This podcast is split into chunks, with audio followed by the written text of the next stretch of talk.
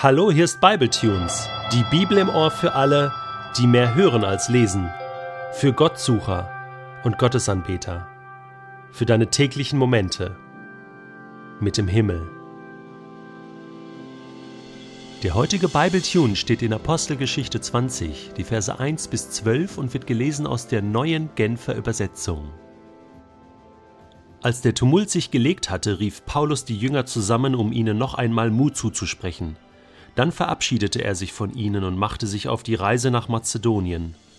Überall, wo er hinkam, nahm er sich viel Zeit, um mit den Christen zu reden und sie in ihrem Glauben zu ermutigen. Von Mazedonien aus reiste er nach Griechenland weiter und verbrachte dort drei Monate. Als er sich daraufhin nach Syrien einschiffen wollte, erfuhr er, dass die Juden einen Anschlag auf ihn vorbereiteten. Deshalb änderte er seinen Plan und beschloss, wieder den Landweg über Mazedonien zu nehmen. Unter seinen Begleitern waren Sopater, der Sohn des Pyrrhus aus Beröa, Aristarch und Sekundus aus Thessalonich und Gaius aus Derbe, außerdem Timotheus, sowie Tychicus und Trophimus, beide aus der Provinz Asien. Sie alle reisten nach Troas voraus und warteten dort auf uns. Wir selbst segelten erst nach dem Fest der ungesäuerten Brote von Philippi ab. Nach fünftägiger Fahrt legte unser Schiff in Troas an, wo wir wieder mit den anderen zusammentrafen und eine Woche lang blieben. Am letzten Abend, es war ein Sonntag, der erste Tag der Woche, kamen wir und die Geschwister der Gemeinde von Troas zusammen, um das Mahl des Herrn zu feiern. Paulus, der am nächsten Morgen weiterreisen wollte, sprach zu den Versammelten. Er hatte ihnen noch so viel zu sagen, dass es darüber Mitternacht wurde. In dem Raum im Obergeschoss, in dem wir uns getroffen hatten, brannten zahlreiche Lampen. Ein junger Mann, er hieß Eutychus, saß im offenen Fenster. Als sich die Rede von Paulus immer mehr in die Länge zog, wurde er von Müdigkeit übermannt und sank in tiefen Schlaf. Er verlor das Gleichgewicht und fiel aus dem Fenster, drei Stockwerke tief. Die Geschwister, die hinuntereilten und ihn aufhoben, konnten nur noch seinen Tod feststellen. Paulus, der ebenfalls hinuntergegangen war, legte sich auf ihn und umfasste den leblosen Körper mit beiden Armen. Dann sagte er zu den Umstehenden Hört auf zu klagen, er lebt. Nachdem Paulus wieder ins Obergeschoss gegangen war, feierten sie das Mahl des Herrn. Paulus teilte das Brot aus und aß auch selbst davon. Danach sprach er noch lange mit den Versammelten. Als er sich schließlich von ihnen trennte, wurde es bereits hell. Den jungen Mann aber brachte man lebendig und gesund nach Hause.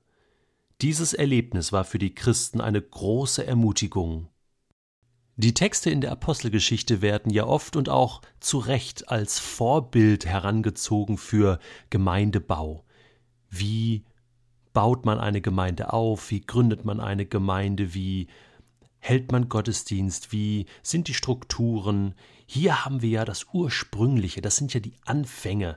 So hat alles mal begonnen und wir können sehen, wie die ersten Christen in Jerusalem und dann natürlich auch in den anderen Städten und Provinzen Gemeinde gebaut haben und Jesus nachgefolgt sind. Und das ist so erfrischend und ermutigend und vorbildlich. In unserem heutigen Text haben wir ein Beispiel, wie die Christen Gottesdienst gefeiert haben. Da gibt es gar nicht so viel Beispiele in der Apostelgeschichte und das bedeutet, dass wir eine große Freiheit haben, wie wir Gottesdienste in unserer heutigen Zeit gestalten können. Gott hat uns keinen detaillierten Fahrplan dafür gegeben. Was ich hier nur gut finde, ist, wie natürlich das Ganze abgelaufen ist und wie lang das war. Ich meine, ich bin dafür bekannt, wenn ich predige oder ein Referat halte an irgendeinem Ort, wer mich schon mal gehört hat, weiß das, äh, dass ich sehr lang reden kann. Da kann eine Predigt, die für eine halbe Stunde angesetzt worden ist, schon mal 40 Minuten, 45 Minuten gehen. Das ist bei mir eigentlich Standard. Und äh, manchmal ist das nicht so einfach.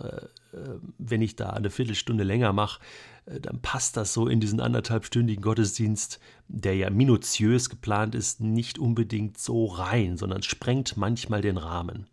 Ach, was sehne ich mich nach Zeiten der Apostelgeschichte zurück.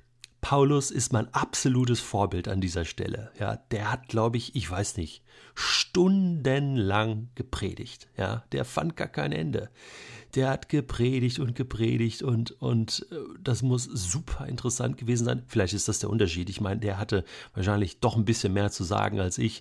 Und äh, ich bin froh, wenn ich da mal eine Dreiviertelstunde zusammen bekomme und bei Bible Tunes äh, sechs bis zehn Minuten. Ähm, der hat einfach lang gepredigt. So lang, dass die Leute eingeschlafen sind. Und zwar nicht vor lauter Langeweile, sondern, sondern weil sie einfach zu müde waren.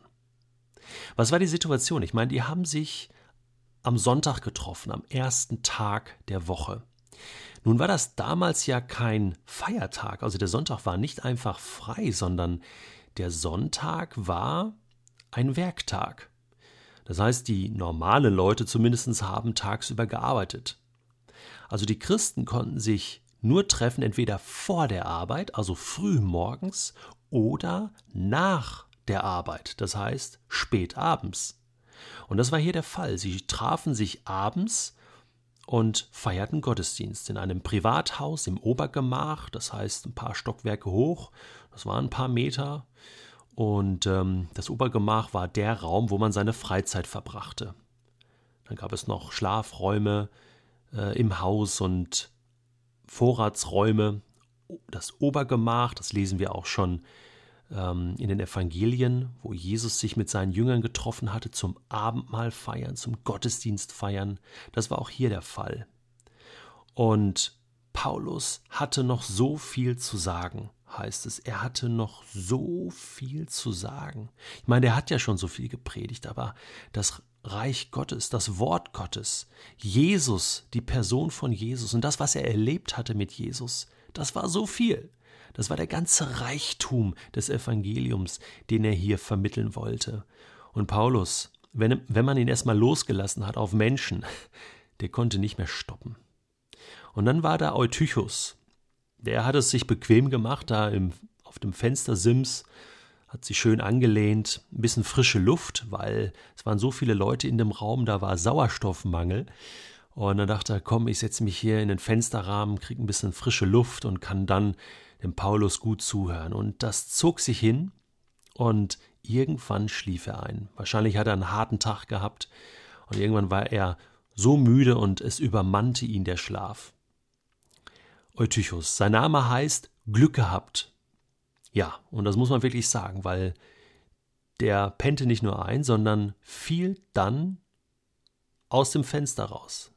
Es gab einen riesen Knall, Rums. Ja, die Leute sind aufgeschreckt. Paulus musste erstmal stoppen, das Ganze. Ja, wer ist hier umgefallen? Wer schläft hier in der Kirche? Das hat es also auch damals schon gegeben. Der Schlaf des Gerechten. Und nein, das war natürlich eine ernste Sache. Äh, alle liefen raus, auch Paulus, und man konnte nur seinen Tod feststellen. Ich weiß nicht, was sie da gemacht haben, Puls gefühlt oder Augen äh, waren vielleicht verdreht oder der hat nicht mehr geatmet. Keine Ahnung, aber äh, der war tot. Und Paulus mit einer unglaublichen Gewissheit sagt, er schläft nur. Äh, diesen Satz kennen wir von Jesus auch. Äh, den hat er auch gebracht in ein paar Situationen, wo er sagte, nein, nein, ist nicht tot. Ähm, die Person schläft nur. Und er wurde dafür oft belächelt. Paulus, und das ist interessant, was er jetzt macht. Er spricht kein Gebet, sondern er legt sich auf den Eutychus drauf, also der Länge nach. Wie muss man sich das vorstellen? Es gibt im Alten Testament auch ein paar Beispiele von Elia und Elisa. Die haben das auch gemacht. Die haben sich dann mit der ganzen Körperlänge und zwar Gliedmaß für Gliedmaß auf den vermeintlich Toten draufgelegt und ihn so, ich weiß nicht, gewärmt oder oder und, und, und dann Leben übertragen. Ich weiß nicht, was da die Vorstellung war und dann gebetet und und dann sind die Leute wieder aufgewacht, auferstanden. Ich weiß jetzt nicht genau, ob man wirklich sagen kann, hier, der war mausetot oder ob es so einen Zwischenzustand gibt, verstehst du, wo es irgendwie, ja, eigentlich schon tot, aber irgendwie ist der Geist noch in der Nähe, äh, die sind nur so gerade im Übergang, der ist noch nicht ganz weg, ja, eigentlich also schon tot, aber äh, eben noch nicht, noch nicht ganz, ganz unter die Erde.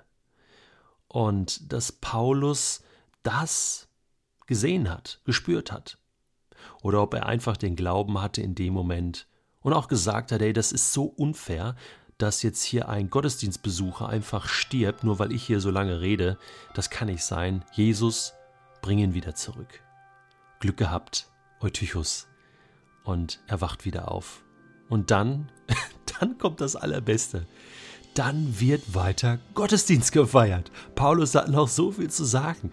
Und er hat ihnen vielleicht auch erklärt, wie das jetzt geht, hier mit den Totenauferstehungen und, und wer Jesus ist. Und sie feiern das Abendmahl. Gibt es nichts Schöneres, als das Abendmahl so zu feiern, nach einem stundenlangen Gottesdienst, wo man das Wort Gottes gehört hat, wo man ein Live-Erlebnis einer Totenauferstehung hatte? Freunde, Lasst uns doch, so wie in der Apostelgeschichte, wieder richtig Gottesdienst feiern.